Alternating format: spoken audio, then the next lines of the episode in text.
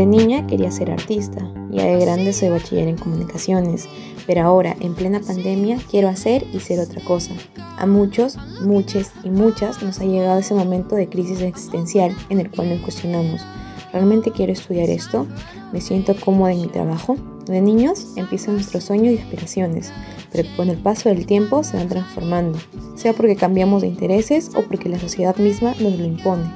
En una sociedad con un sistema laboral desgastante y en el que eres mejor visto según la carrera que tengas o el número de títulos y etiquetas que cargues, nos juntamos a conversar con Brenda Pasache, bien conocida en el mundo de los tatuajes como puntos ambulantes, quien en su momento estudió negocios internacionales y trabajó en una de las compañías de teléfonos más ranqueadas en el Perú, nos cuenta el proceso que pasó para desprenderse de todo aquello que la frenaba a lanzarse a cumplir sus sueños, tatuar con la técnica Hanbok.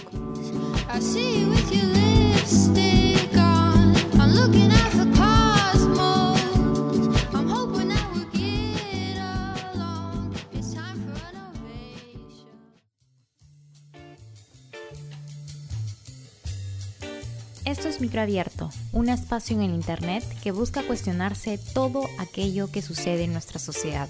Somos Ani, Tefa y Tefo. Ponte cómoda, cómodo, cómode y acompáñanos a poner en duda nuestras ideas en este episodio.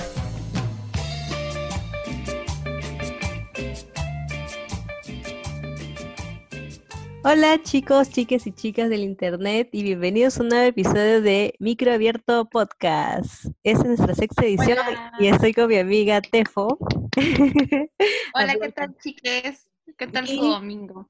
Esta vez Ani no nos ha podido acompañar porque está full con las tareas de la universidad, pero hemos conseguido a nuestra primera invitada del programa que se llama Brenda. Saludos. Hola, ¿cómo están todas? Me siento un poco raro porque ahora sí se siente como que estamos hablando hacia la nada o entre nosotros. No, o, me siento muy profesional ya, es como que ya tenemos invitadas, ¿me entiendes? Y no cualquier invitada. Me, según lo que diría este Netsun, cuál fue el, artículo? ¿Cuál fue el artículo? De Joinas. Tenemos aquí a quién?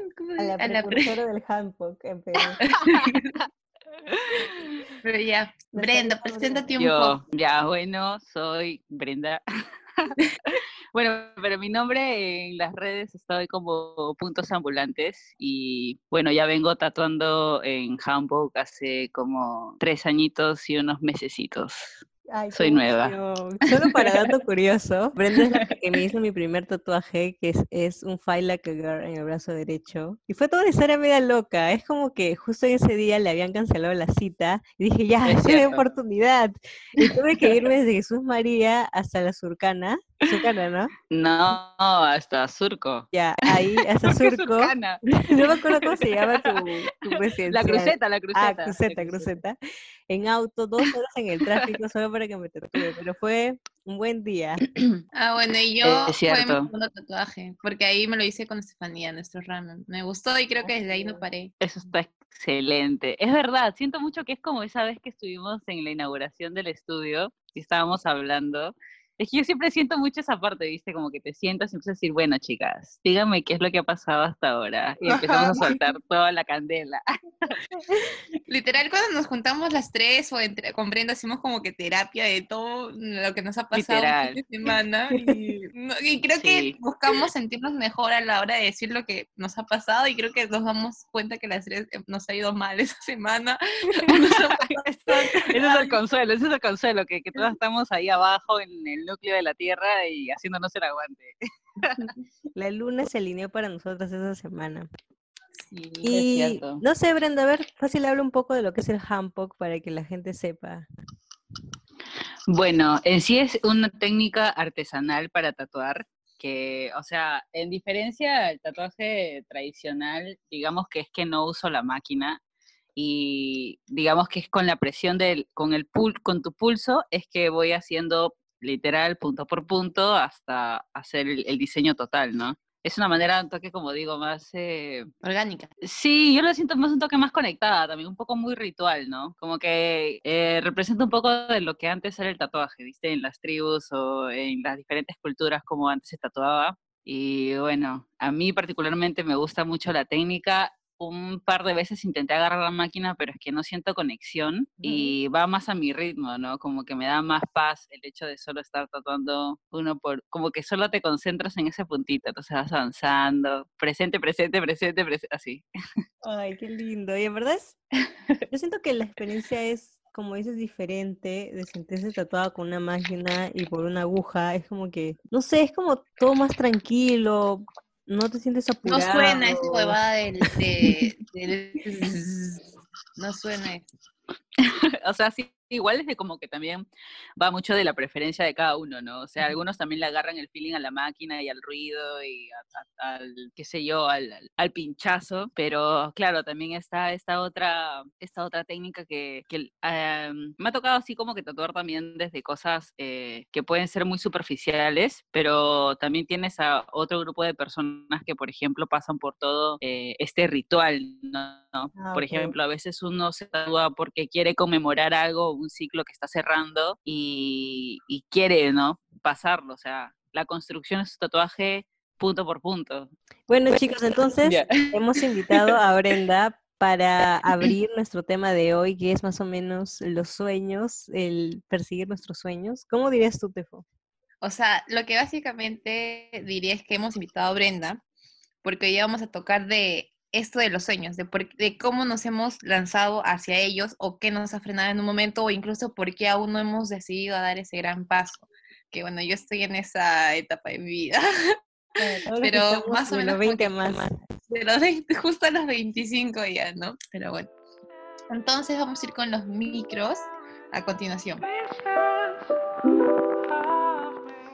De niña siempre quise ser bióloga o estudiar medicina veterinaria creo que fui bastante influenciada por los programas que veía en la tele, Discovery Channel, Animal Planet. Me gustaba bastante el trabajo que realizaban estas personas que trabajaban en refugios, que veían cómo estaban los animales, cómo estudiaban las plantas, cómo, cómo eran, no sé, los componentes, cómo era el tema de ayudarlos, básicamente, ¿no? Viajar por el mundo, conocer nuevos hábitats y estudiarlos. Eso a mí me parecía bravazo siempre de niña.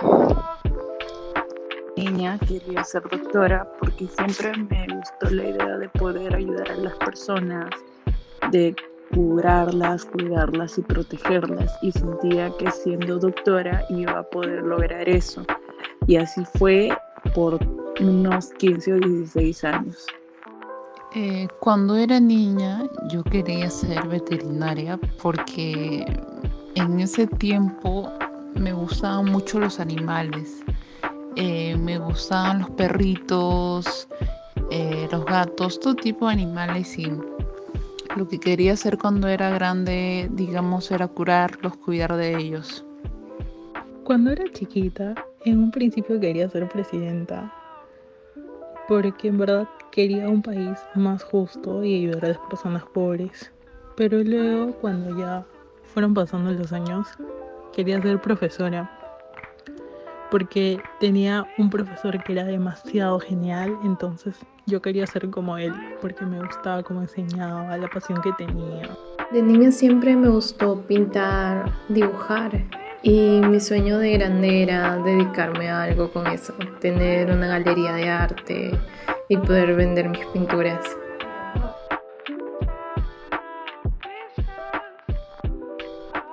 Me he quedado un poco en shock por el audio que decía que quería ser presidenta. O sea, siento que es como el gran sueño que mucha gente tiene, pero en realidad si lo miras de trasfondo es muy difícil como pensar en ser funcionario público y que una niña piense en ser presidenta. O sea, me, parecía que, que, hubiera sido una niña muy valiente la que dijo eso.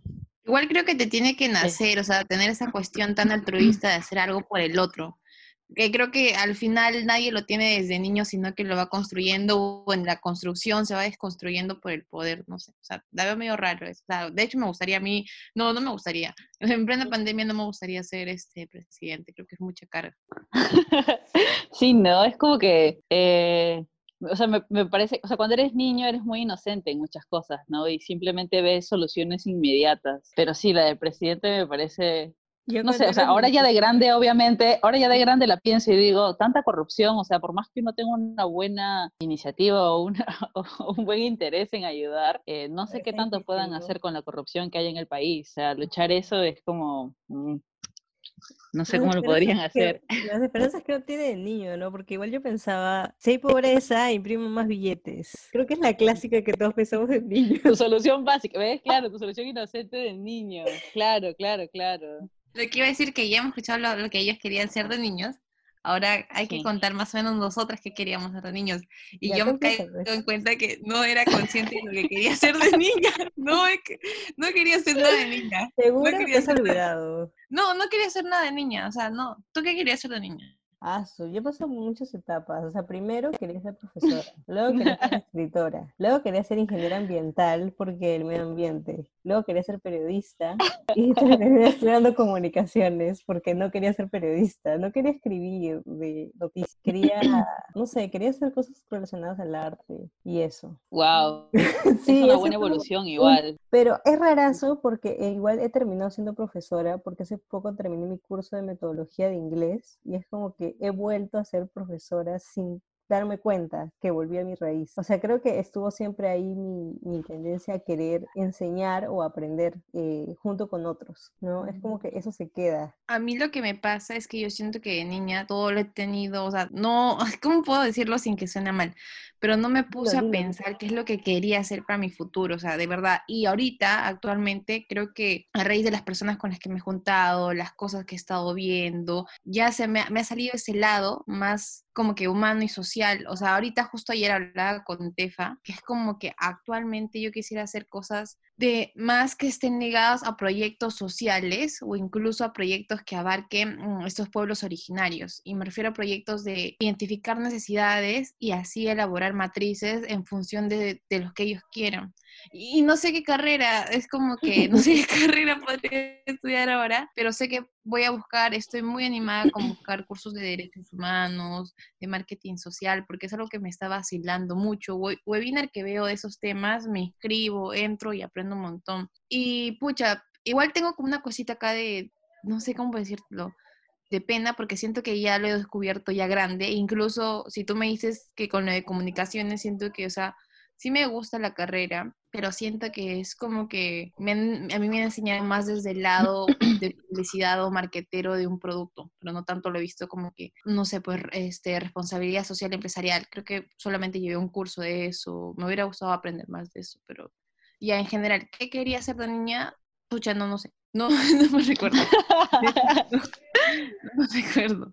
Pero, o sea, nunca tuviste así como una idea así, aún así de querer ser bombera. No, Meni, me siento mal. ¿Nada? No, y me siento mal, y no sé por qué. no, no te siento, está bien, está bien. O sea, igual es como que también depende mucho, mucho también, creo yo, de la familia. Por ejemplo, yo de niña siempre sentía mucha esa presión de tener una excelencia en cuanto a lo educativo. Yo creo que por eso desde niña empecé eh, formando en mi cabeza, creo que tendría que seis, cinco o seis años diciendo voy a ser doctora, porque para mí en la cabeza era como que, Tengo que ser doctor es lo mejor. Y escúchame, y no solamente por la parte de, de, la carrera, lo que significa, sino que también por el, el apoyo salarial que te da tener una carrera así. O sea, porque yo desde niña ya a mis años... capitalista.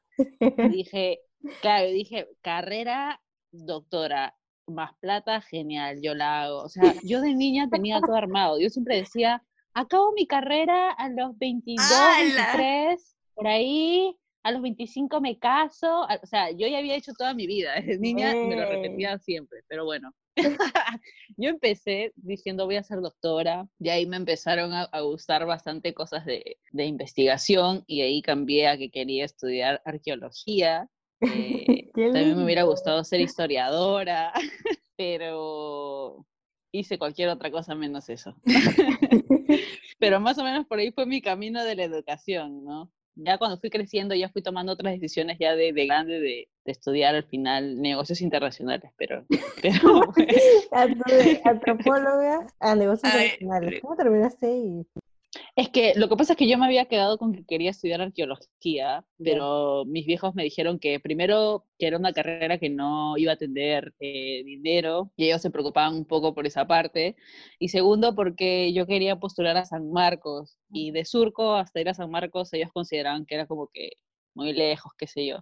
Entonces ellos me dijeron, te hemos inscrito en la Ricardo Palma, tienes que coger una carrera acá y de todo ese sílabo yo empecé, o sea, porque la carrera fue turismo.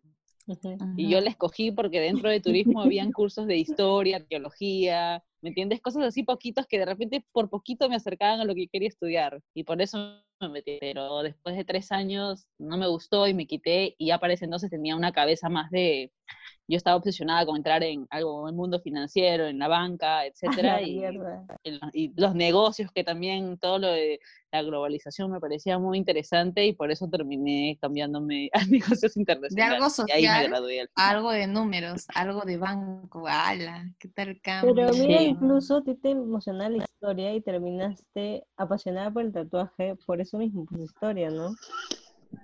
Sí, Sí, sí, sí. Eso siempre se quedó en mí como un hobby, ¿no? Era lo único que no me podía quitar, digamos. O sea, en mis tiempos libres sí, claro, y, y, y no sé, me gusta leer cosas que tengan que ver con la historia, el patrimonio. O sea, documentales. Eso es parte de, tal vez cuando niñas pensamos, lo que me guste tiene que rendirme, o sea, como que tiene que ser algo que me genere ganancias y no necesariamente tenemos, nos puede gustar algo sin que nos genere dinero, sin que necesitemos que sea rentable para nosotros, ¿no? Es como que obligatoriamente tienes que trabajar en algo que te gusta. Al menos siento que a, mí me ha construido así. Pero eso te das cuenta que es mucho con los padres, o sea, si hay padres que te pueden apoyar en cuanto, no sea, desde tu idea de que tú quieras dedicarte al arte o cualquier otra rama que quieras estudiar, no importa, pero, o sea, depende mucho también de, lo que piensen tus padres al respecto. En mi caso, viste cómo fue diferente y al final yo, bueno, avancé con mi vida con las posibilidades que tuve hasta ese momento y ya hasta ahora que ya uno se independiza, entre comillas. Quería decir que ya sé que quería ser de niña, ya la tengo Bien. claro. Quería ser artista, quería ser artista, Creo que eso era lo que yo más quería, ser cantante, y siento que no tengo mala voz, pero quería ser cantante, incluso ya, ya la tengo, quería ser artista porque fui yo con una amiga a pedir información sobre la carrera en la Católica de Artes de este, artes plásticas, no, eh, pero era algo de artes escénicas. artes escénicas. O sea, sí la tenía, no tan clara, ¿ya? Pero sí quería hacerlo. Y luego también me di cuenta que he querido ser por mucho tiempo como que chef o cocinera, ya en un término así más coloquial, porque incluso también fui el auxil, yo con mi hermano o con una prima, no recuerdo, y ahí yo de chivola me metí a hacer mis postres, o sea, sí tenía, pero lo mío era más vinculado a ese lado del arte y de, del arte, ¿no? Como si fuera artista y del arte y de la cocina. Pero ya en el segundo eh, bloque hablaré de cómo mi sueño se vino al bajo y terminé estudiando en no, universidad. No, no, no se ha caído porque todavía no has muerto. Ah, bueno, sí, no, puede ser de que aquí Ay, no sé, yo tengo una vaina con este sistema. No, escúchame, de este, de este capítulo tenemos que salir más empoderadas, porque este ya ese es el, ese también es el, giro de esto, ¿ah? o sea. Listos para construir el sistema. Oye, pero igual tú querías ser artista y ahora tocas el ukelele, o estás aprendiendo a tocar el ukelele. O sea, estoy aprendiendo, pero incluso, ¿sabes qué me frena? Yo antes decía que sí hay tiempo para todo, y sí lo hay. Pero me he dado cuenta que a veces, por ejemplo, antes de hacer el podcast, estaba revisando unos correos del trabajo. Estaba viendo cosas del trabajo. Y bueno, en ese tiempo podía estar practicando mi ukelele y reforzando lo que he aprendido. Pero a veces también no se puede. Y a veces, o sea, creo que no sé, a veces creo que sí hay tiempo, pero a veces no sabes cómo organizarlo, me sucede. Bueno, y para entrar al segundo bloque, voy a mandar a mi canción. Es una canción que estaba escuchando todos los días. Hace, para componernos en contexto, amigos, hace dos días vi nuevo no, uno de los episodios donde, de, Homero, de Los Simpsons, donde Homero se despide de su mamá. Y, pero vi, maldita sea, con, el, con la canción de fondo de Kali Uchis, Melting. You are my church, you are my place of worship. I heard you the block, can I be the circuit? When I got caught, I hope that you're the verdict. When you're around, my insides turn inverted. My blood starts to rush when I see you dormant. I know you're nearby and I know your purpose. Take one look at you, you're heaven's incarnate. What is the spell, baby? Please show some mercy.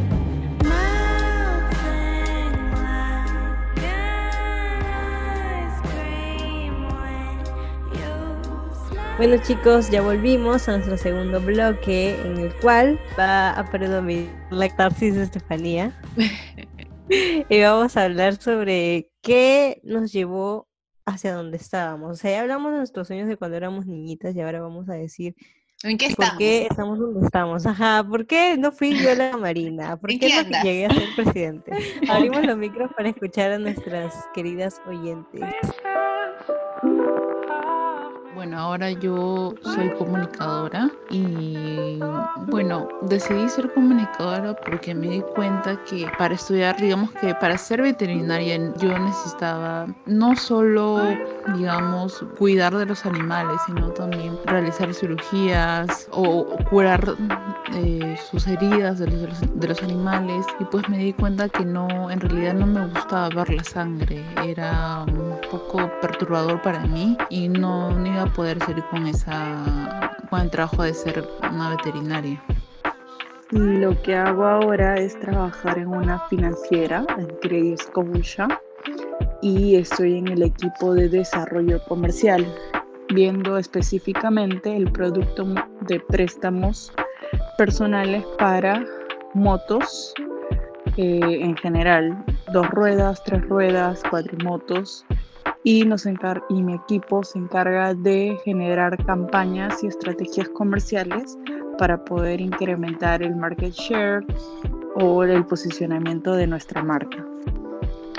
Bueno, ahora soy comunicadora y también soy egresada de diseño gráfico. Al terminar secundaria me topé con la realidad de que no era tan sencillo estudiar esas carreras porque dentro de mis opciones estaba eh, estudiar biología, que me decían que era muy poco rentable en este mercado, y la otra carrera que era medicina veterinaria en la cual yo tenía que invertir muchos años preparándome para poder ingresar a una universidad estatal o pagar una universidad particular que era un poco más rápido, pero no podía pagarlo. Entonces eh, tenía que estudiar algo y eh, me dijeron de que tengo que ver ¿no? las opciones.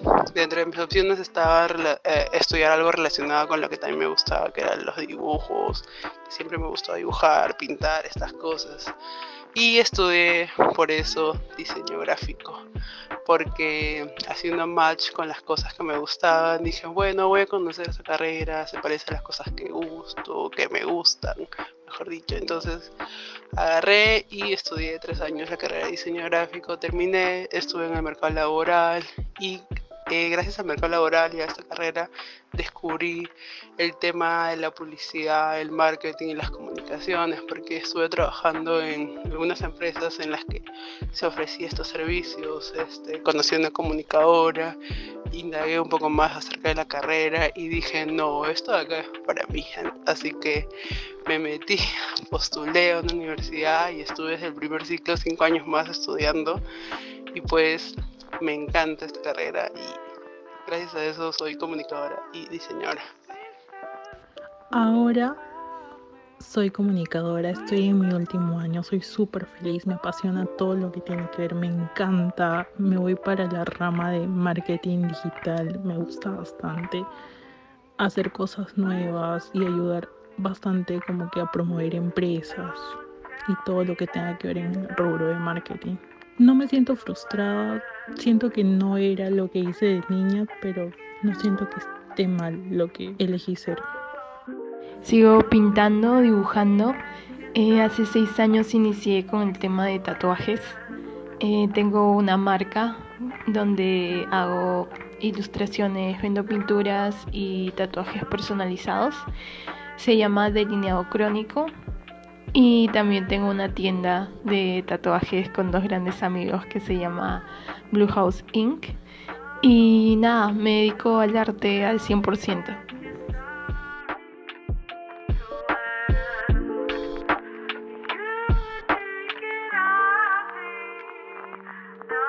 Ya, amigas, tengo graves problemas.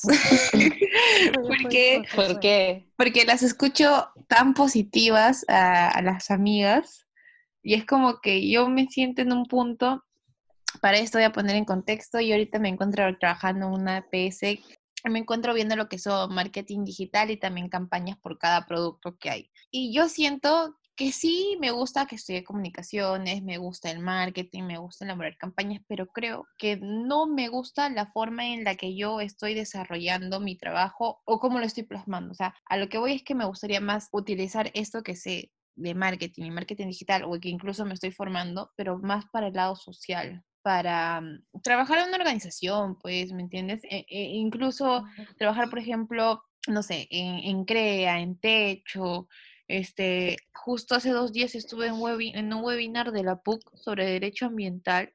Obviamente hay como que un mapeo de necesidades de cada población y ver esos temas. Es como que creo que yo me siento no frustrada, pero sí en camino de buscarte cómo quiero orientar lo que estudié. Creo que voy a eso. ¿Te acuerdas cuando yo te conocí? Te dije, yo creí que tú estudiabas comunicación para el desarrollo. No sé si te acuerdas que yo te dije. Sí, claro. no, yo estoy publicidad. no, yo voy a productos. Ubícate, no.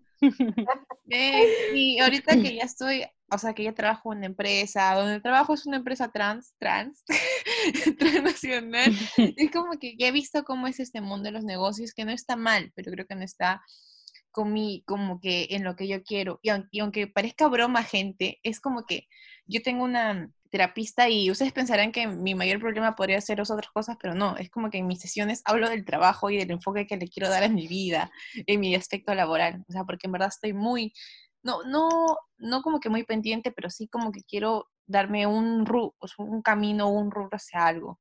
Ya estoy en algo, pero no siento que me llene, al menos a mí no. Y por eso era contradictorio con los audios que escucho, que es como que me dicen, sí, que estoy en este rubro de, de Scotia, que estoy en estos productos y yo, chévere, pero yo creo que estoy en eso ahorita, pero no es como que no me siento satisfecha.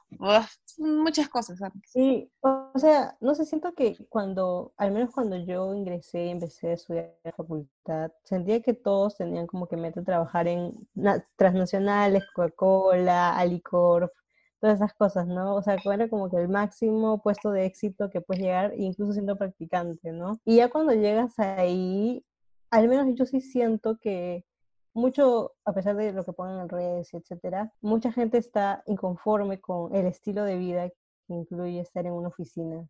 O sea, no es la primera vez que lo escucho y mucha gente, incluso eh, gente que ha estado trabajando conmigo, que no es de mi universidad, me lo ha dicho como, o sea, esto no es vida y se sienten inconformes con la vida laboral, ocho horas al día, que no son ocho horas al final siempre. De que es el mismo sistema de trabajo que tenemos acá en el país que no hace que uno se pueda sentir conforme, pero también creo que hay personas, o sea, que es completamente válido lo que dicen en los audios, ¿me entiendes? Hay personas que yo creo que sí les gusta la rutina de oficina, les gusta estar, estar este, en una empresa, les, gusta desarrollar, qué sé yo, su profesión o lo que encuentran. O sea, yo creo que ahí es cuestión de que tú encuentres tu sentido, tu vocación y que lo estés haciendo ahora, ¿no? Ponte, si en, este caso eh, todos, los, todos los audios que mandaban que están súper bien en donde están, está genial, ¿no? Pero claro, o sea, la, la, cosa está justo en lo otro que mencionan, ¿me entiendes? En las personas que no se sienten bien y que por diferentes razones no hacen o no pueden hacer algo al respecto.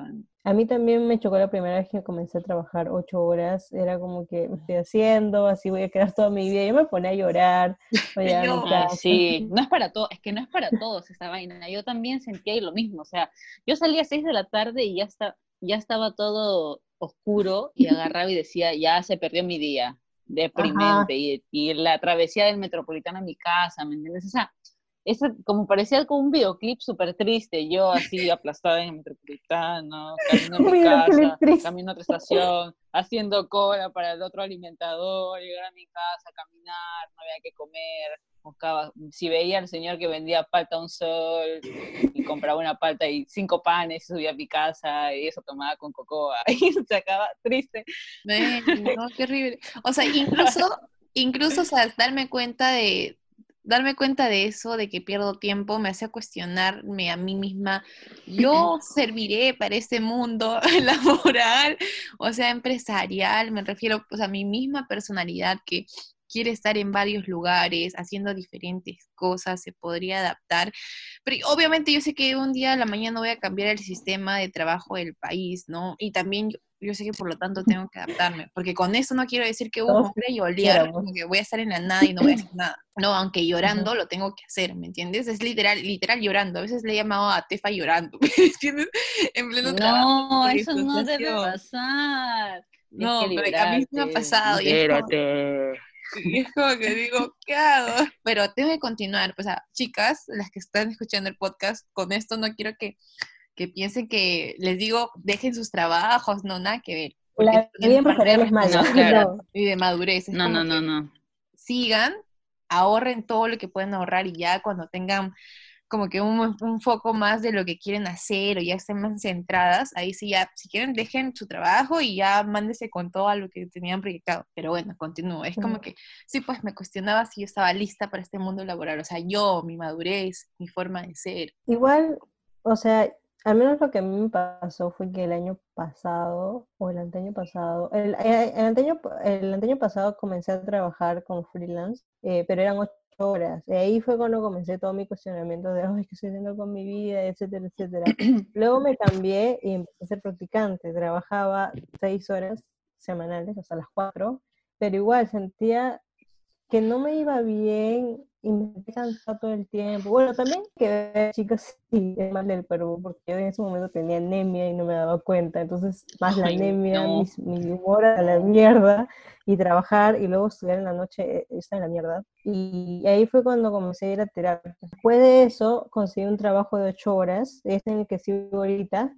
Y mi mayor miedo, como tú decías, Stefa, y mis mayores discusiones con mi psicóloga eran que yo no quiero que, ser mi trabajo, yo no quiero consumirme esas ocho horas porque me da mucho miedo. Y, y al menos la forma que yo conseguí desfogándome era hacer muchas cosas. O sea, en la mañana iba a mis clases de inglés y era Estefanía la teacher. Luego iba al trabajo y era Estefanía la postproductora. Luego iba a la universidad y era Estefanía la estudiante. Luego iba, al gimnasio y era Estefanía la deportista. Entonces, tener tantos papeles y hacer tantas cosas me hace sentir como que yo no soy mi trabajo, no es como que Claro, es parte toda una Hannah Montana eras. Mil vidas. Literal.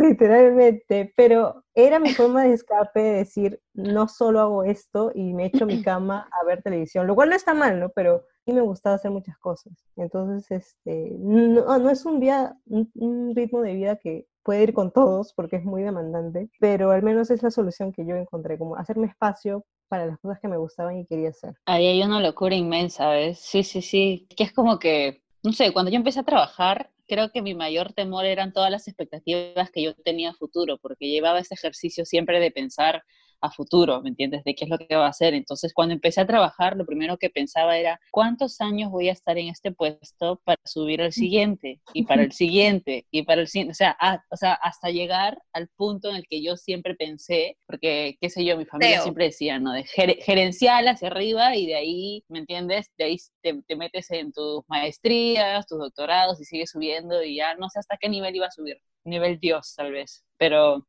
pero claro, eh, a mí, me, a mí me angustiaba mucho esa parte, ¿viste? De decir, ok, y, y también seré capaz de pasar al siguiente nivel. ¿Qué pasa? ¿Qué pasa si toda la vida me quedo en este puesto? Habré fracasado con todo lo que yo había pensado, pero ah, ese era yo, ¿me entiendes? Que yo creo que en esa parte Claro, sí, siempre, siempre, cada vez que trabajaba en cualquier cosa, desde que empecé a trabajar. Y lo gracioso creo que nunca me di cuenta que siempre podía lograr las cosas. Pero claro, en su momento yo le metía demasiada ansiedad y decía, bueno, no sé cómo voy a salir de acá. Y eso me, me, ponía mucha presión. Agregando, claro, que yo también, digna Hannah Montana, también tenía como que varias vidas, ¿no? Esa parte de trabajar, estudiar, de qué sé yo, de, de por ahí no siempre pasaba, pero a veces intentaba escapar así a algún campamento o a, cualquier lado, ¿me entiendes? O salir o hacer otra cosa.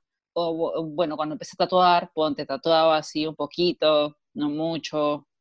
Trataba de llevar varias vidas, ¿no? Pero es, es casi imposible, sobre todo cuando llegas al tope de trabajar y estudiar, ese tope es muy, hay, hay un alto estrés en ese tope, que a lo máximo no puedes hacer mucho. Entonces ahí creo que yo empecé a cuestionarme muchas cosas y ahí empiezas a transformar tus ideas, ¿no? decir, ok, me voy a quedar acá, voy a poder más con esto, o sea, ¿qué quiero hacer? Si al final, claro, no puedes cambiar el sistema, pero sí puedes cambiar tus elecciones, pero que tú tomes el nuevo rumbo de tu vida va a ser que tú te hagas responsable de otras cosas más, ¿me entiendes? Entonces es Estar preparado. como que ahí hay un punto de decir, ok, claro, hasta mentalmente, psicológicamente, porque también hay, hay un, qué sé yo, esos, esos cambios grandes que, que te mandan al, vacío, entre comillas, o que te hacen sentir tanto miedo, son bonitos y horribles. O sea, eso de estudiar y trabajar me parece un dolor horrible que no se lo deseo a nadie, pero siento que pasar por eso me hizo también darme cuenta en qué quiero invertir mi tiempo, porque es el momento que te das cuenta que no tienes tiempo para nada y agradezco ya que ya pasé esa etapa espero que lo vuelva a pasar. Mm, pero no sé. O sea, yo más que agradecer por darme cuenta de en qué quiero invertir mi tiempo, creo que del trabajo y estudiar, bueno, cuando estudiaba, podría ser que me dio una perspectiva de lo que quería hacer. O sea, como te digo, yo ya cuando hice mi primera práctica y estaba por lo que era en recursos humanos, o sea, en un rubro de recursos humanos, me di cuenta que, o sea, que si bien no iba a ir al esto de filtro, de, personal, ni a eh, hacer las entrevistas laborales, sí creo que me gustaba más lo que estaba orientado a algo más humano, ¿no? Y, y, por ejemplo, ahora que trabajo donde estoy, es como que, y aquí sí es más como que elaboración o desarrollo de productos para personas, es algo que no me, no me genera mucho la atención, pero creo que estos dos trabajos me, me, hicieron ver que, o sea, que yo ya voy no por la rama de productos, sino más de cosas más humanas o más sociales. Y... Claro, creo que es como un ensayo y error, porque, o sea, una de niña dice, ya voy a ir directo a esta carrera que nada me detenga, pero luego estás así, y por estas cosas para saber qué quieres. Y luego entras a primaria, qué sé yo. No, igual, igual yo siento... siempre pasan un montón de cosas, ¿ves? No sé. O sea, igual yo siento que lo que a mí por lo menos, o sea, yo creo que lo que a las personas les pasa mucho, porque es algo que me pasa a mí, justo hace unas semanas conversé con mis papás y le dije, papá, es como que yo a raíz de la cuarentena yo soy otra, misa, en todo, o sea, en mis vínculos con las personas y en lo que pienso hacer con mi vida. Es como que yo hace tiempo atrás decía, ya, bueno, ahorita no es el momento, lo voy a hacer adelante, más adelante, ahorita no es el momento, lo voy a hacer más adelante. Y men, el momento es hoy, o sea, es ahora, no es más adelante, ¿me entiendes? Y es como que yo dije, justo mi papá hablaba, papá, termina la cuarentena, solucionamos, no sé, pues como estemos un poco más tranquilos y me voy de ruta por todo el Perú. Y, y, yo le decía, papá, pero creo que sea que ya no trabajaré o trabajaré en un FASU o trabajaré de barista o trabajaré de algo así simple y le dije, te lo digo porque quiero que estés preparado, porque sé que lo que a mí me va a joder más o me va a impedir hacer eso es porque sé que en su momento te puede afectar a ti, porque sé que me has educado mucho tiempo para que yo, no sé, pues ahorita esté como que analista o como senior de marketing digital, que es algo que no descarto. Eso me expliqué un poco, decir que hay gente que tiene mi edad y es analista, y yo estoy comenzando, Dios mío. Y luego no, no, es que no, pero es que también no hay que compararnos con el resto porque cada uno tiene su ruta, su camino, sus oportunidades, su suerte, su, lo que sea, o sea. Pero claro, sí hay una, pero no voy a negar que sí hay presión social cuando tu entorno está en otra. ¿No? Pero, pero hay, que, hay que separar eso, o sea, eso ya es muy de la carreta, ya fue ya. Ese pensamiento creo que ya debe morir. Sí. Y cada uno puede empezar en cualquier momento. Por ejemplo, lo que tú decías hace rato de eso de, de, de todas las excusas que te ponías, ese era yo 2017 hablando con mi vieja antes de, de irme de viaje. O sea, Tú, tú, decías algo de la seguridad, que veías que yo tengo seguridad, pero la verdad es, que es algo que se va construyendo cuando te lanzas al abismo, porque cuando yo decidí eh, viajar, terminando la universidad, no, o sea, me, apoyaron sí mis padres, pero sí recibí mucha crítica, o sea, hasta de mi familia. Mis tíos, eh, siempre como que cuando estábamos en reuniones en la casa de la abuela decían de que era, ellos daban su opinión que era una pésima elección mía. y de que lo que estaba haciendo no estaba nada bueno. Tenían miedo de que decían de que tal vez estaba eligiendo mal. Entonces, no es que siempre tengas la aceptación, ¿me entiendes? Esa parte tienes que, tienes que vivirla con las riendas de tu vida, ¿me entiendes? Entonces, yo comprendía un poco, intentaba comprender un poco que más que nada las palabras que me daban que no eran tan este, positivas, eran solamente miedo, ¿no? De algo desconocido, y lo es, ¿me entiendes? Cuando dejas, digamos, si ahorita una de ustedes dos decide dejar de trabajar, o sea, lo primero que vas a sentir es miedo, ¿no? O sea, ¿qué vas a hacer? quieras o no quieras, la, la, parte de la, de la plata sí te va a llegar y te va a hacer por ahí cuestionarte muchas cosas, pero es digna del, del sistema donde estamos, ¿no? Pero algo que, que, empecé a agarrar así también como, empecé a ver que hacer o generar dinero no era tan complicado, o sea, no lo es. Digamos que se puede hacer, siempre hay vías, igual tiene que ver mucho de, de, la posición en la que estamos, ¿no? Yo me ponía a pensar y decía, mira, al final, si por último me pongo a vender cosas, yo sé que por ahí, o sea, sí tengo amigos que me puedan apoyar, ¿me entiendes? O que puedan ayudarme en todo caso a correr la voz que estoy vendiendo cierta cosa, ya sea comida o algún material o etcétera, ¿me entiendes? O haciendo algún tipo de servicio. Entonces, por esa parte creo que, claro, dejé de ponerle mucho estrés a la parte de, de preocuparme por el dinero, ¿no? Y, y la resiliencia de uno mismo, ¿no? Las ganas de decir, bueno, no me voy a dejar hundir, porque también es que, es que cuando ya no tienes, no, no tienes plata, digamos, para comer, vas pensando y vas diciendo, ok, tengo que hacer algo. Entonces, sí o sí te obligas, aún así vaya en contra de lo que tú misma, este, o de tu timidez, ¿no? Yo perdí mucha timidez también con eso de ahí, porque dije, bueno, tengo que salir, tengo que ir a vender algo, tengo que no sé, ingeniármelas, ir allá, vender hamburguesas, estar en tal evento, estar en tal feria, lo, que sea. Te tienes que empezar a hacer cargo de ti, así como decidiste dar otro rumbo, claro, tienes que hacer cargo de ti. Digamos que creo que lo, a mí me pasó que estar, no heavy, pero un poco ajustada, así súper, súper, el primer año. Después del primer año recién empecé a tener plata extra para poder comprarme ropa y cosas así. pero al principio solo estaba con con la ropa que había regresado de viaje por todo el primer año. O sea, sí, creo que sí es cierto que es algo como que social, ya lo vamos perdiendo, incluso el miedo a lo que dirán los otros, pero luego está esa cosa de saber, de cuestionarte qué tan buena eres tú. O sea, creo que, como te digo, por mi inseguridad ya una, la propia, o sea, la mía, es como que a veces me cuestiono que, por ejemplo, yo hablé con mi papá, mi papá ya me dio su aprobación de que, o sea, ya termina la cuarentena, todo se soluciona y yo me voy y ya fue todo. Y mi papá piensa igual que yo, ah, lo amo por eso. Mi mamá sí es como que literal me dijo, me dijo, no, ¿cómo te voy a educar tanto tiempo para que vayas así?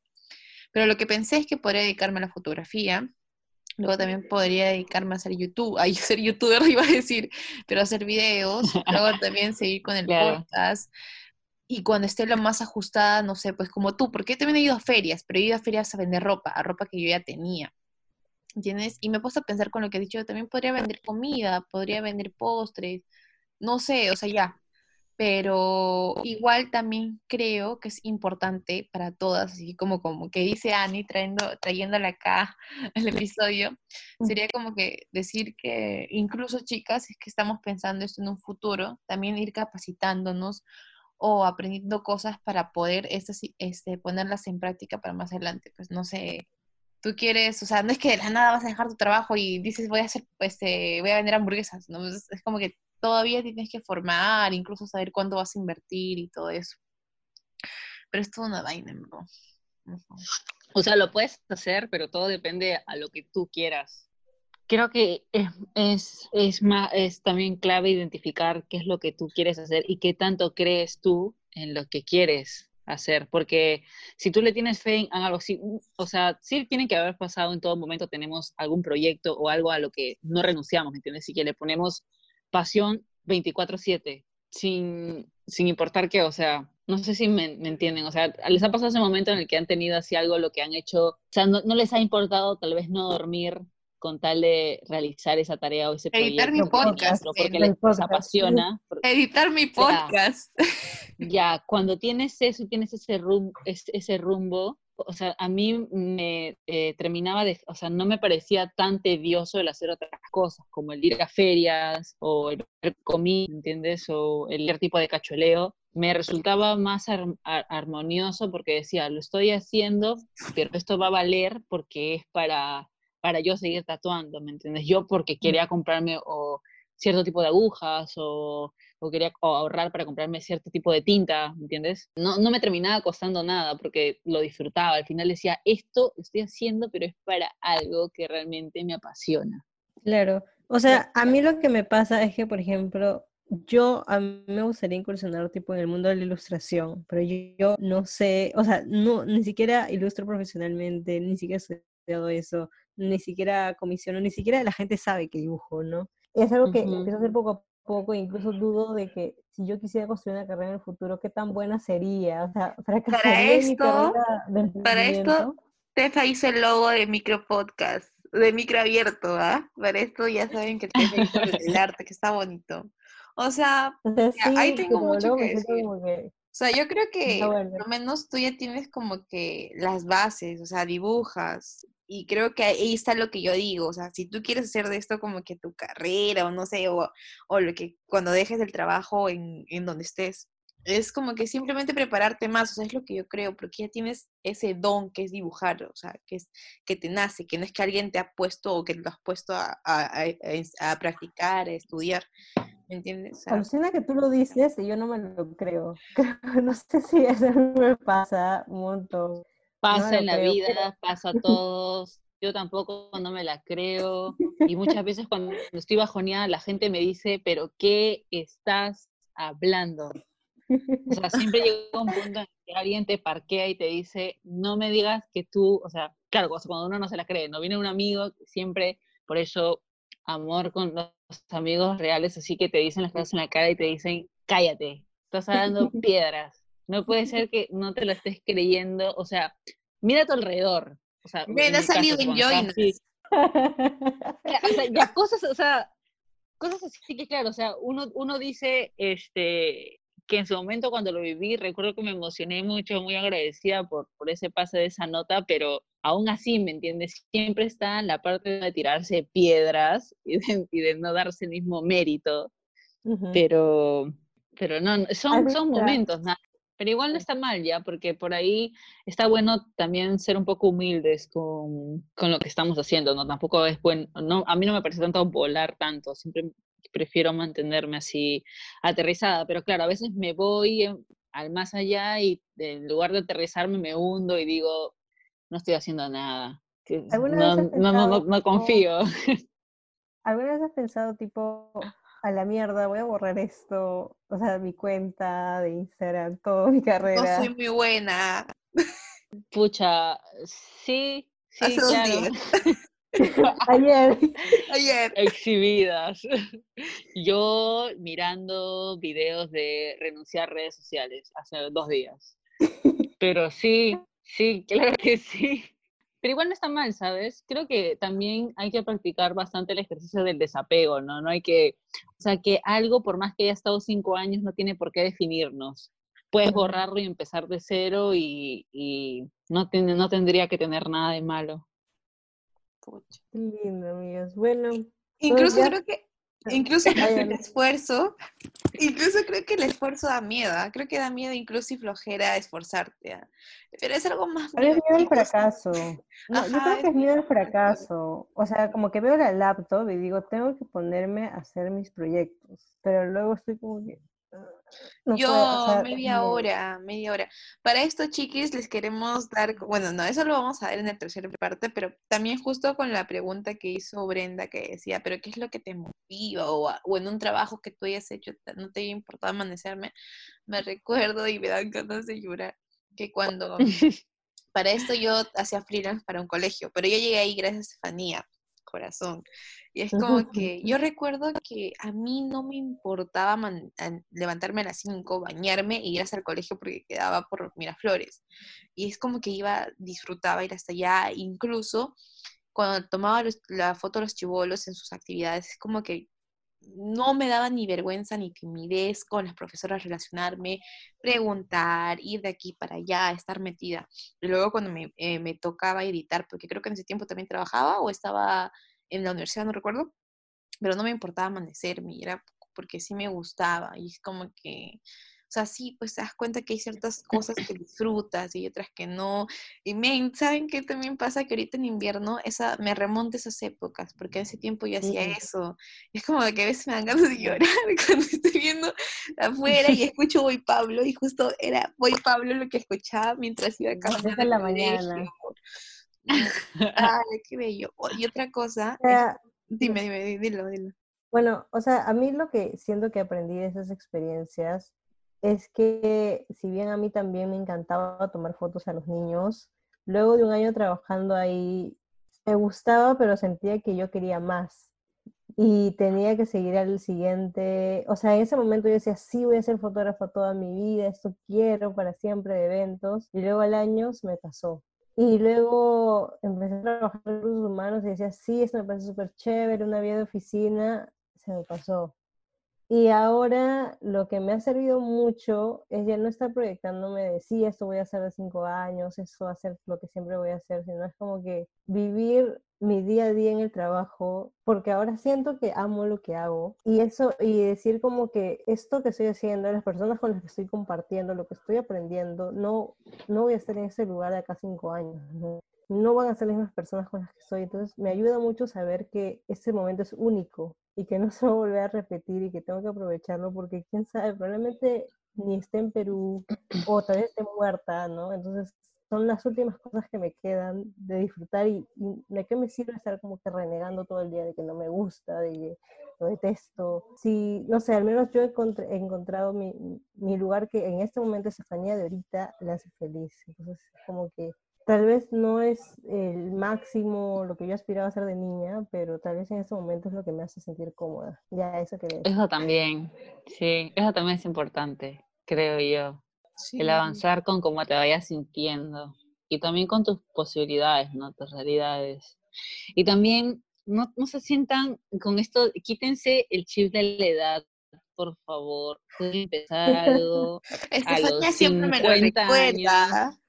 No, no, mira, o sea, yo he luchado con eso toda mi vida porque, claro, el primer impasse que tuve con esta edad fue cuando decidí cambiarme de carrera, porque tenía que 23, y iba a empezar 5 años más, o sea, me dije, me voy a graduar a los 28. Me gradué a los 27. O sea, ahí finalmente terminé la época de la universidad. Y a los 28 es que recién, este, ¿de 28 o 29? Sí, a los 28, a los 28 recién he inaugurado el estudio. ¿Entiendes? Y recién estoy empezando. O sea, yo siento que recién está todo nuevo. No, la, no tiene nada que ver, le da ya fue. Sí, eso ya tiene que borrarse. Solo es, hacer las cosas. Tener el chip de, no, ya tengo, sí. ya debería haber hecho esto, ya debería haber hecho la otra cosa. No, no, no, no, sí, no, eso no, no, no. Bueno, ya vamos a ir al tercer bloque y vamos a decirle a nuestra invitada Brenda que lance su canción para este bloque. Yeah, ya. La canción que yo escogí es del grupo Tomar Control. Es una banda de hardcore y la canción que quiero que escuchen es Empatía, porque bueno, en esta canción habla mucho también sobre lo que es el, maltrato animal, nuestra desconexión que tenemos con otras especies y cómo a través de los años no hemos querido ver que seguimos esclavizando a un grupo, ¿no? Que son los animales. Go vegan, por favor. Sí, va a haber recomendaciones después, ¿no? Porque quiero recomendar un par de documentales vegan. Obvio, siempre hay. Siempre hay. ya, buenazo. Y que también obviamente si pueden escuchen toda la discografía porque tocan también diferentes temas. También hay eh, no solamente liberación animal, sino feminismo. Así que buena banda.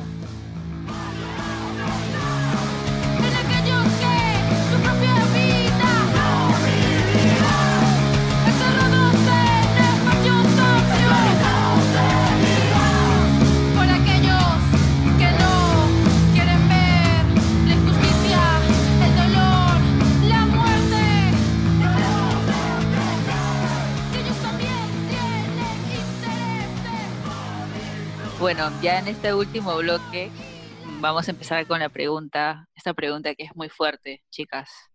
¿Qué le dirías a tu niña? ¿Quién quiere empezar? ¿Quién quiere empezar con lágrimas? Está todo permitido porque esto es muy bonito. Pero primero mandamos a los micros abiertos. Ah, ya, los micros primero.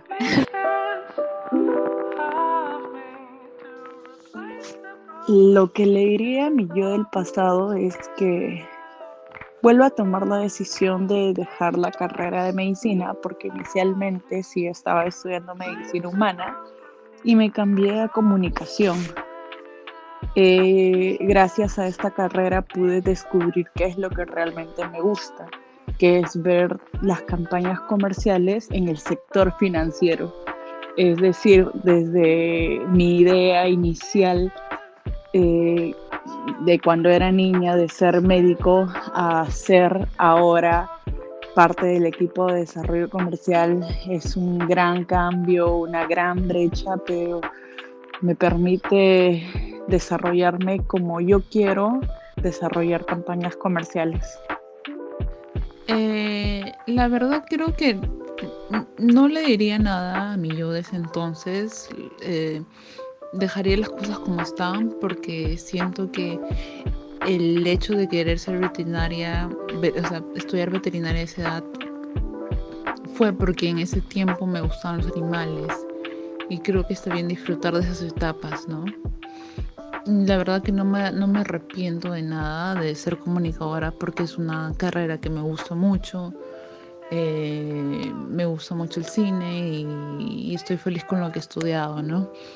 Pero igual me gustan los animales, pero sé que no, no hubiera podido ejercer esa profesión por lo mismo que mencioné que no me gusta ver sangre, soy débil en, en, cuanto a la sangre y siento que no hubiera resistido. Y eso.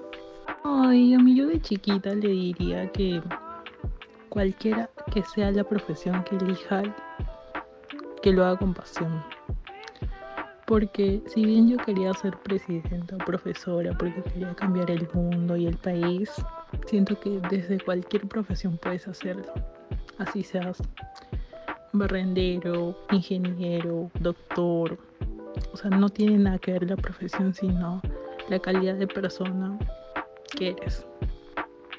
Que tenga más confianza en ella, que sepa que tiene talento y que va a ser bien difícil, que se va a caer un montón de veces. Pero de eso se trata, saber cómo salir de eso. Porque si algo te hace feliz, no dejes de hacerlo. No dejes de hacer lo que realmente quieres solo porque alguien te diga que no puedes. Síguelo intentando, porque lo vas a lograr.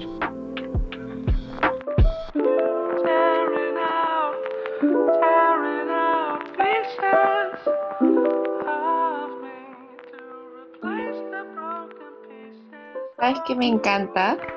Que Brenda está súper atenta a los audios. me encanta. Creo que si bien mi niña interior sentía cosas y sueños muy chéveres, lo que sea, pero la verdad es que yo ya no soy ese niño, tengo otros gustos y otras preferencias, que tal vez, o sea, la niña de ese entonces quiere ser profe, quiere ser abogada, quiere ser ambiental, eh, quería ser escritora, pero ahorita yo no me veo como alguna de esas cosas. Tengo gusto por la naturaleza, me gusta leer, escribir, pero ya no quiero ser eso. Entonces, también es como que saber que no estás traicionando a tu niña, ¿no? Porque a veces me siento un poco culpable. Dije, pucha, yo quería ser la primera escritora que tuviera 14 años y sacar el primer bestseller, así todos los años hacer libros, pero la verdad es que, o sea, yo cuando tenía 14 no estaba en esas y ahorita como que no, no me siento como que en esas. Entonces digo como que voy evolucionando, no, no, no es una sola cosa. Entonces a veces me cuesta aceptar de que, que siento que le estoy traicionando en parte, pero también tengo que aceptar como que ya soy otra, ¿no? Es como que cuando eres de niño, o sea, cuando me pongo a pensar en qué le diría a mi yo de niño, solo más que en decisiones de en qué quieres ser, de reforzar la confianza en uno mismo, ¿no? Porque de niña, yo tuve un tiempo en el que siempre estuve, o sea, tuve ese, ese, ese momento de dibujar un montón, eh, pero hacía muchas actividades. Yo también un tiempo hice gimnasia, gimnasia artística, pero recuerdo que yo misma me bajoneaba de mis, de, mi, de mis propias habilidades, ¿no? Era como que creo que lo único que se me ocurre es eso, ¿no? Decir, decirle a mi niña que no, que, que no sé, que me hubiera gustado también tener ese, ese soporte de fuerza, ¿no? Que no importa si voy a hacer un castillo de papel, que te digan, hazlo, hazlo con todo, o sea, ¿me entiendes? Ese, ese push que te, que te hagan emocionarte hasta poder hacer un avioncito de papel. Sí. Eso. Tal cual. Un montón de celebrarle así. Tendió la cama. todo, full ánimo en todo. Eso debe tener, de cierto modo creo que eso hubiera tenido un impacto en, en, en que yo hubiera descubierto las cosas tal vez más rápidas, ¿no? Pero pero bueno. Yo a mi niña le diría uno, es que ya miren, así como haciendo como que catarsis o introspección, yo creo que lo que pasa es que yo siento que yo he aprendido o he tenido esas ganas de aprender ya más grande. De niña, de adolescente me he llegado a aprender. Y ahora que he aprendido, es como que me di cuenta de las cosas que me interesan y de mis capacidades. Yo incluso antes de terminar la universidad, muchos meses antes, en el colegio, en la secundaria, era como que esto de investigar decía, oh, qué asco, no me gusta investigar, uff, qué asco, no me gusta redactar. Y creo que soy buena redactando, dos, creo que soy buena creando historias, tres, creo que me encanta investigar, o sea, es como que cómo llegó estas vainas de, la, de los pueblos originarios, creo que estoy investigando. Y o sea, que le diré a mi niña como que investigue y sea más despierta. O no sé si decirle autodidacta o que no se quede sin esa cuestión de querer conocer o investigar. A mí lo que me pasó cuando decidí hacer comunicaciones, y ahora me acuerdo, es que yo lloré porque yo decía, no quiero hacer comunicaciones, quiero estudiar periodismo, pero no quiero estudiar solo periodismo, no sé, era como que no quería estudiar comunicaciones porque quería estar en la católica. Entonces, este, también decirle como que a mi niña interior que a veces simplemente tienes que dar un salto de fe. Y eso también para mi Estefanía del futuro, como que, ok, no hice lo que yo había planeado estudiar en la católica, eh, pero terminé en un lugar que me hizo sentir bien, que me hizo descubrir personas increíbles, que me hizo descubrir, creo que mi vocación, que era al final comunicar cosas, ¿no? Por algo hicimos este podcast. Y, y nada, creo que también es parte de, como que para saber lo que te gusta, tienes que experimentar un poco. Es el timing, ¿no? O sea, como que Tal vez no, Estefanía, no fuiste, o bueno, tal vez Brenda no fuiste ya tatuadora a los 18, pero tal vez no era tu tiempo, tú pues Eso, sí, no, no, no, también siento eso, si hubiera empezado antes, creo que yo también estaba en otra, y no hubiera valorado tanto como ahora lo hago, ¿no? Como que es mi, mi presente. Mi identidad también se terminó, se terminó convirtiendo también en, en, en quién soy. O sea, es, parte es parte de mí. ¿Sabes? Lo que siento ahorita, y literal lo siento, es como que no me siento triste, sino que me siento como que aliviada de que es algo que compartimos las tres y que igual es alguna vaina que yo siempre tengo, pero siento que no le ha pasado solo yo, no la paso solo yo. Y creo que también es cuestión de actitud. ¿ah? O sea, yo, por ejemplo, reconozco que ahorita no estoy con la disposición o la actitud pero, pero por eso digo que no es la cuestión de actitud, es la cuestión de actitud, Pero sí, pues, o sea, me gusta, me gusta saber que no soy solo, soy la única persona que ha pasado por eso o que está pasando por eso. Claro, y escuchar como que historias de éxito, éxito, entre comillas, porque me da, risa que no se lo crea de eso, eso sí, se lanzaron a todo.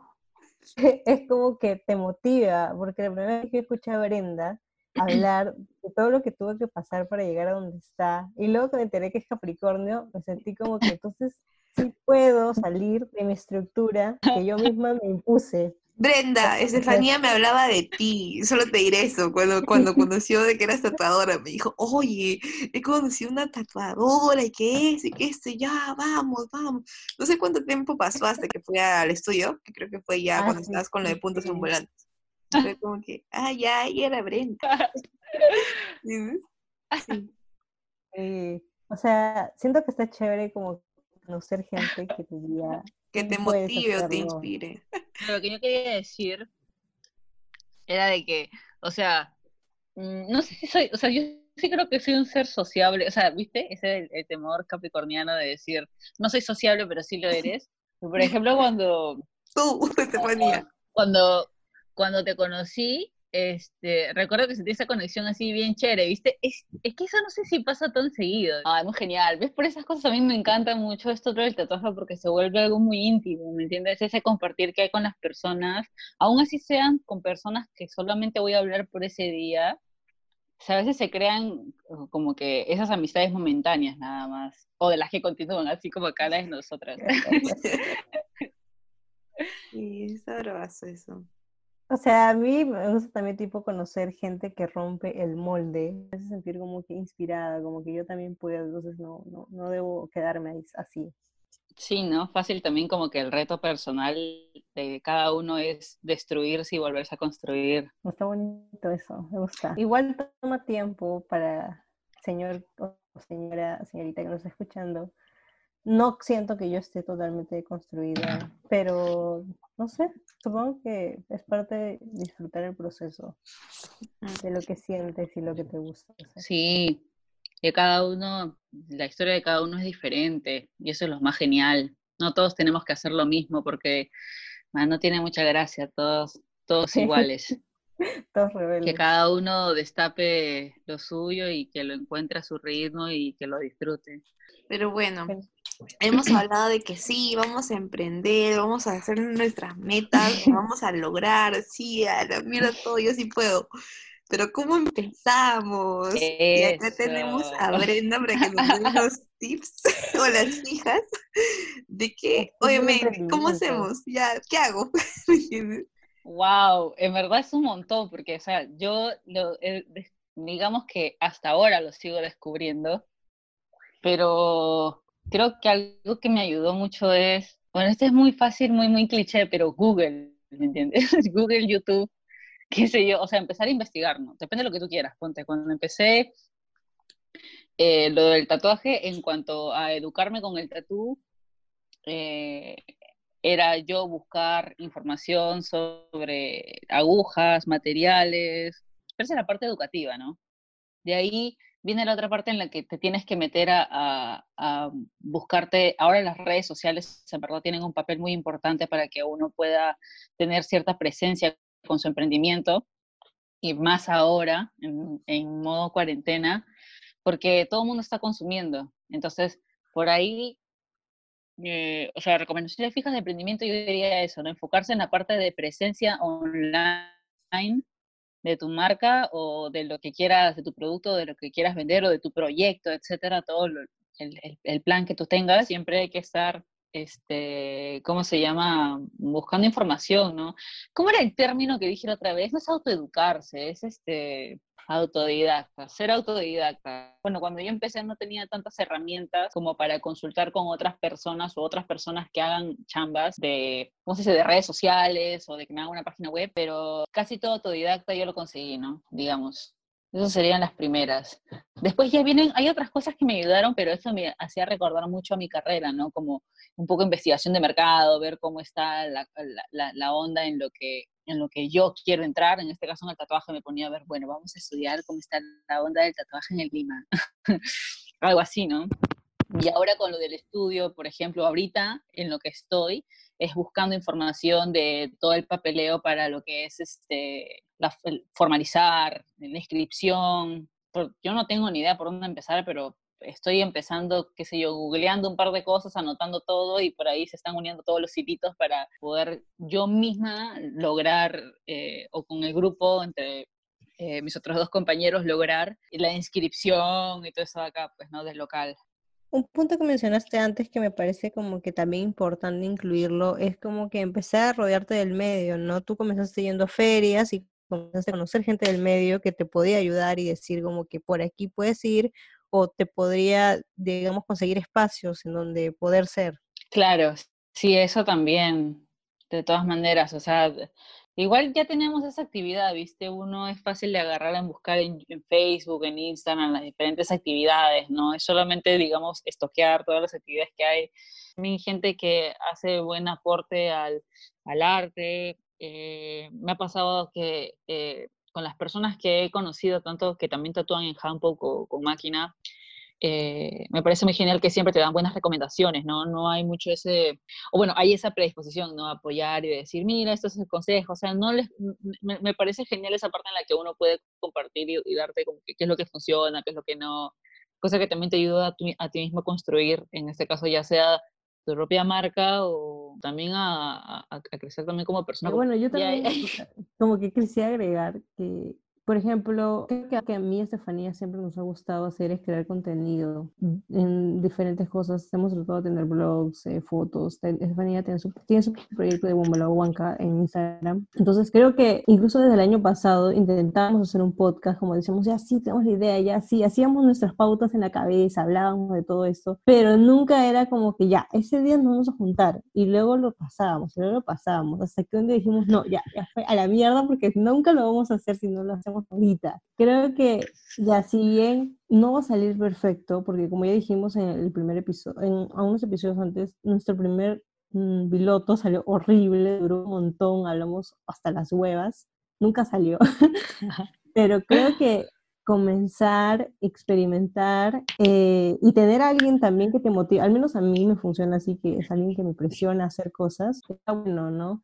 Eh, dar el primer paso creo que es esencial y, romper esa barrera del miedo, de lo que, te detiene. Igual, incluso pienso que, que, o sea, que los frutos, y me refiero con esto, no voy a dar métricas, pero yo como tengo la cuenta de Anchor, yo veo y es como que, men, sí tenemos un buen público y es como que no somos, por así decirlo, manchadas en el medio de los podcasters y hay gente que nos escucha aparte de nuestros amigos, ¿me entiendes? Como que tenemos un, yo creo que tenemos una buena cifra. Es próximamente cuando lleguemos a tal cifra que queremos, como te haremos algo, chicos, pero sí tenemos como que público y eso está genial porque no somos conocidas en este medio y eso me encanta.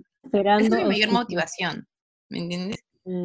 a mí también, o sea, siento que también me apoya tener a alguien que me moleste para hacer las cosas, que es Tefo en este caso, y, este, y hacerlo aguante, aguante. también es como que me, me, divierte porque no es algo pesado. Y ya bueno, hablando más en cosas que yo hago sola, queriendo en este camino yo de querer hacer mi libro, querer empezar como ilustradora, lo que hago es que si bien a veces me da miedo como que empezar a escribir o dibujar, agarro momentos, digo ya, tengo que empezar a hacerlo y aunque sea escribo algo chiquito, lo que sea, lo que me pasó ese día, o una reseña de algo y ya es como que ya al menos escribí o al menos dibujé algo chiquito. Incluso ponte, o sea, yo pienso, y creo que es creértela, yo creo que soy muy buena, pero eso no me lo creo. Pero sí, así como que entre amigas chicas, me, me, estoy proponiendo ahorita mucho que voy a mejorar la cuestión de mi edición de videos, porque hay algo que quiero hacer, que son cortos, o sea, cortos literal de 5 min. Justo ayer le contaba a Tefa que tenía una idea y que en un ratito se me crió el guion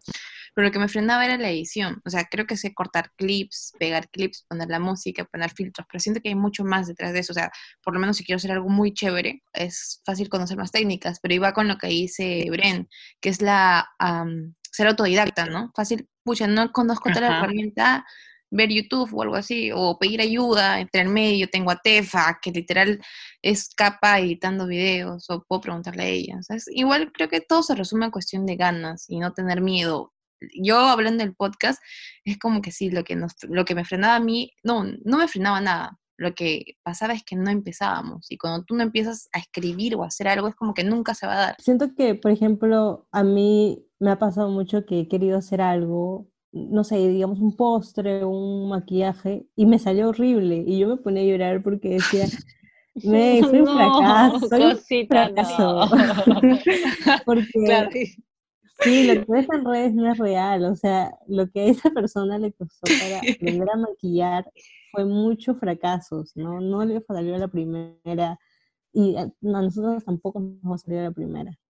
Recordé que esa vez Tefa Brenda, Tefa, eh, Brenda me envió una imagen del make-up que se había hecho y fue como que yo le dije, eso? Perdóname.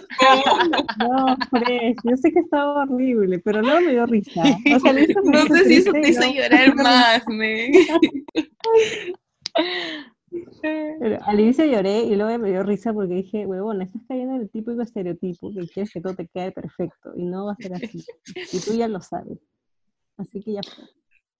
Además, esa, justamente esa persona que hace el maquillaje tiene, no sabes cuánto tiempo, cuántos años ha estado en eso para que le salga un resultado así, ¿me entiendes? Y, que, pero dice que logró su cometido de inspirar a que tú lo quieras replicar.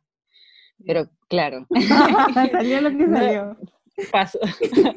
sí, igual, o sea, tienes que hacerlo mil veces. Es como cuando aprendes a maquillar, quieres hacer el delineado. No te sale a mí no me salió la primera, tuve que practicar un montón para hasta agarrar nivel pro de maquillarte en la combi o en el taxi. O sea, es, es constancia y perseverancia. Siento que tengo que decirlo porque algo que he descubierto gracias a Alejandro y a, a Alejandro y María Laura es que si no lo escribo ni lo digo, lo olvido que me gustaría estar ahí con ustedes y abrazarlas porque siento que son chicas, o sea, que de verdad me inspiran. Creo que a Tefo siempre le he dicho que es como que una de las chicas que más, o sea, una de las personas más comprometidas que, que conozco y dos, Brenda, porque literalmente es como que, solo te voy a decir que ha salido en Joinas, ¿ya? es como que créetela, incluso restiágale a todo el mundo que ha salido en Joinas y que eres ya como que tienes un, eres top, o sea, ya créete. Ay, me parece. ¿Me entiendes?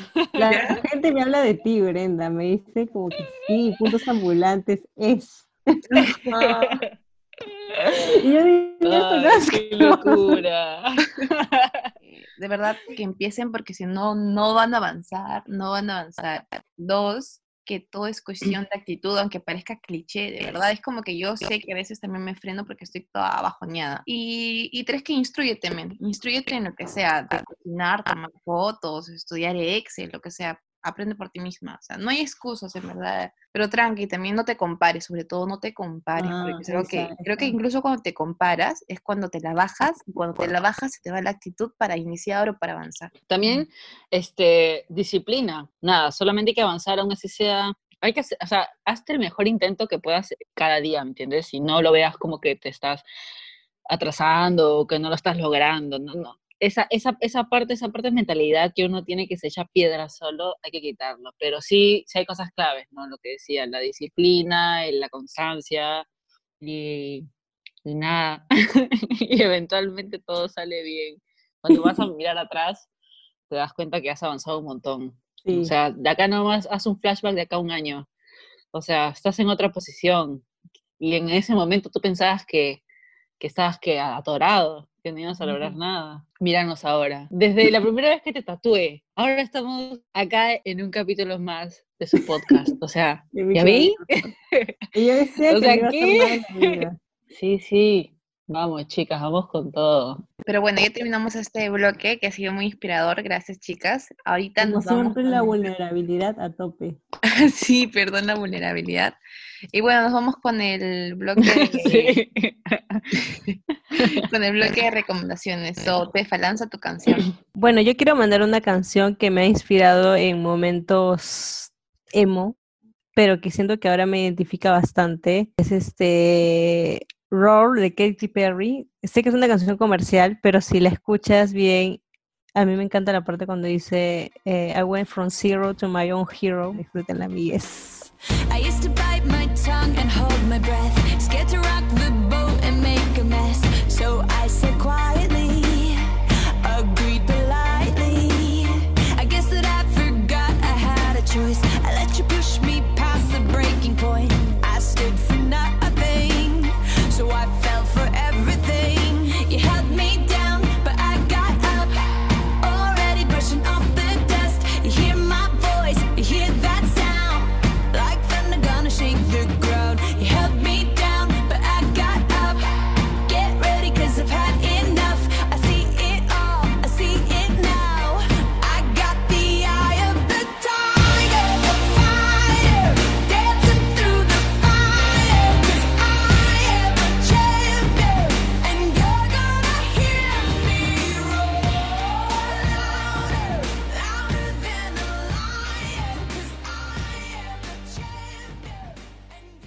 Bueno, volvimos para ya nuestro último bloque, que son los ya conocidos bloques culturales, en donde recomendamos cosillas que pueden interesarlas.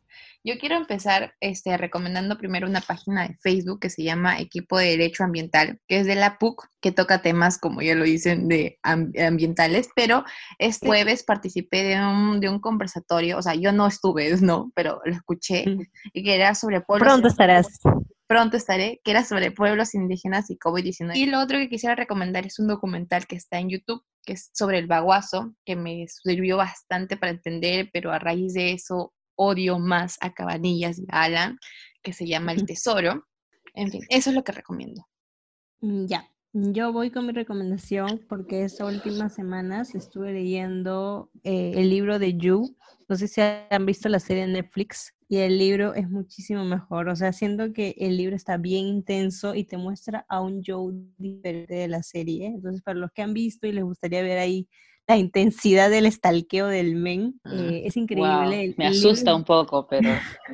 el libro se llama You de Caroline Kepnes y yo tengo un link, así que lo puedes descargar ahí. Este, bueno, ya prepárense para odiar a Joe, odiar a Beck y odiar a Joe más por sentir empatía por él, porque no, es posible que yo me sienta empática con un stalker como él. La última recomendación que les quiero dar es un podcast que se llama Teatros del Aire. Está en Apple Podcast y también en Spotify. Y más o menos son obras de teatro de clásicos adaptados al, al, podcast, que serían más o menos como radionovelas. Y entonces está bien entretenido escuchar como que la voz de los actores. Es como, te sientes que estás viendo una novela antiquísima, pero no se te atrapa.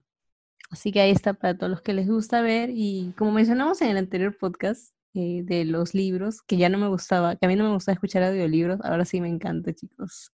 He descubierto un mundo nuevo.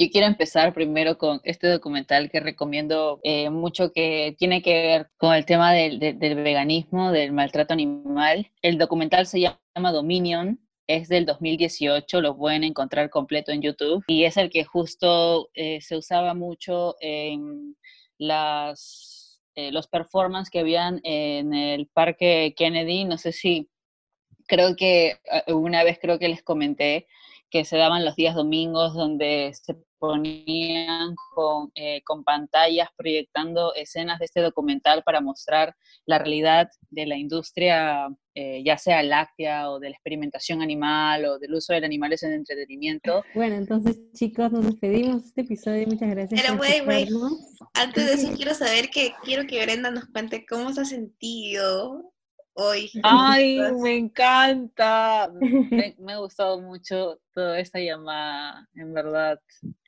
A mí me encanta hablar así, viste que a mí cítenme para hablar de, de dar, hacernos el aguante y de contarnos en qué estamos, en, en los huecos que estamos, pero cómo vamos a salir y yo estoy ahí. O sea, este tipo de conversas es muy enriquecedora y me encanta. No sé si es de mi edad, nada, estoy volviendo al tema de mi edad, pero, me encanta. pero me encanta esto. Muy genial, en verdad. Gracias por invitarme. Primera invitada, qué emoción. bueno, esperamos que algún día puedas volver a unirte, ¿no? Si Anaís, donde estés, te mandamos un saludo y que te hemos extrañado mucho. bueno, entonces, ¿nos despedimos, Tefo? Sí, ya es hora de despedirse, ya es hora de hacer la misión. a mimir. A mimir. Bueno, espero que se hayan entretenido y hayan salido muy inspiradas, inspirados y inspiradas después de este podcast, chiques y chicos y chiques del mundo. Bueno, no se olviden de seguirnos en nuestra red social de Instagram, micro.abierto, y seguirnos en Spotify, también. También, sí, para que les lleguen las notificaciones de los nuevos episodios. Y recomendarnos, obvio. Sí, compártelo a tus amigues para que nos escuchen del líder de la vida. bueno, ahora sí, Bye. Excellent.